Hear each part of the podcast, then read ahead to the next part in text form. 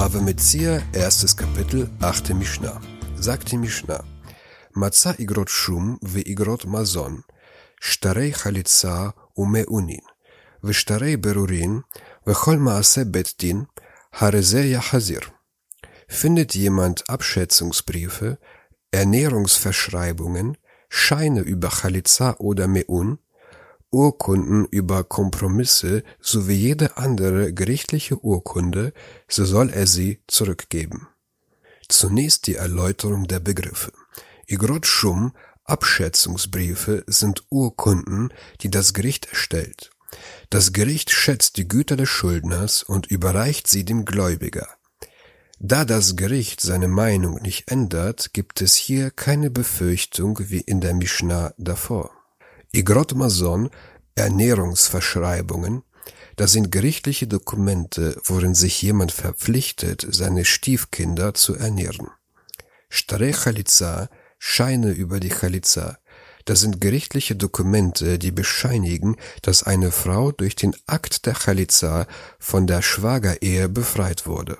Stare Meunin, Scheine über Meun, das sind ebenfalls gerichtliche Dokumente, die bescheinigen, dass eine Frau, die während ihrer Minderjährigkeit durch die Mutter und Brüder verheiratet wurde, diese Ehe, bevor sie großjährig wurde, durch eine Weigerungserklärung annulliert hat.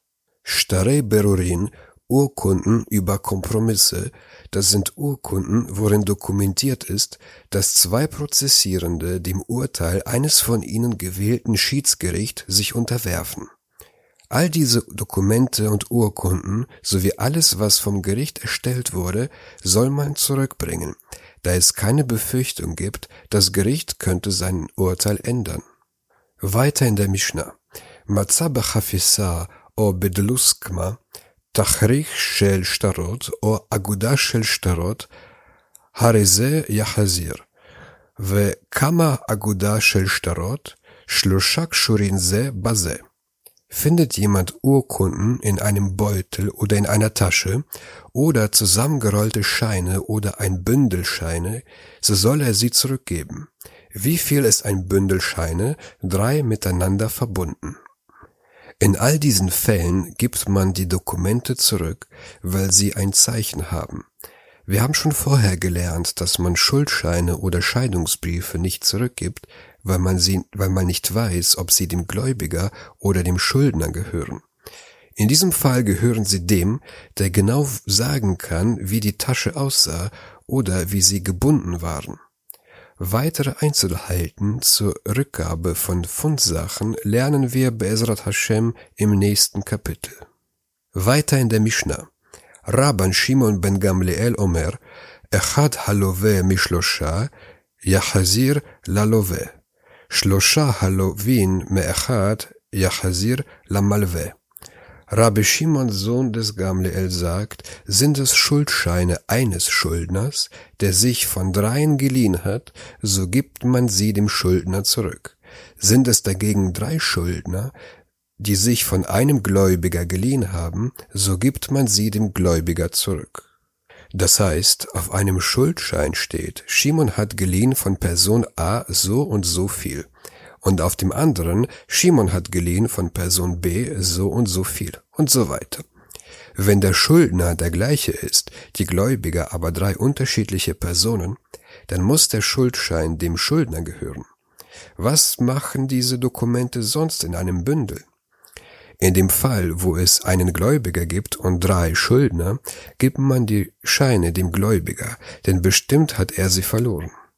Weisen diese Schuldscheine eine ein und dieselbe Handschrift auf, so darf man sie nur nach Angabe des Zeichens dem Gläubiger zurückgeben, denn vielleicht hat sie der Schreiber verloren, der diese Dokumente vorbereitet hat. Weiter in der Mishnah. Matzashtar ben shtarotav, ve'enu yodea mativ'o. יהא מונח עד שיבוא אליהו. אם יש עמהן סימפונות, יעשה מה שבסימפונות. Findet jemand einen Schein unter seinen Scheinen und er weiß nicht, was es mit ihm für ein Bewandtnis hat, so lasse er ihn liegen, bis Eliahu kommt. Sind Gegenscheine dabei, so richte er sich nach den Gegenscheinen. Das heißt, Zum Beispiel, ich bin ein Depositar, also eine Person, die Verträge und andere Sachen verwahrt. Und ich finde einen Schuldschein unter meinen Unterlagen und ich weiß nicht, ob ich ihn vom Schuldner oder vom Gläubiger empfangen habe. Was mache ich in diesem Fall? Gar nichts. Ich warte, bis der Prophet Eliyahu kommt und die Angelegenheit aufklärt.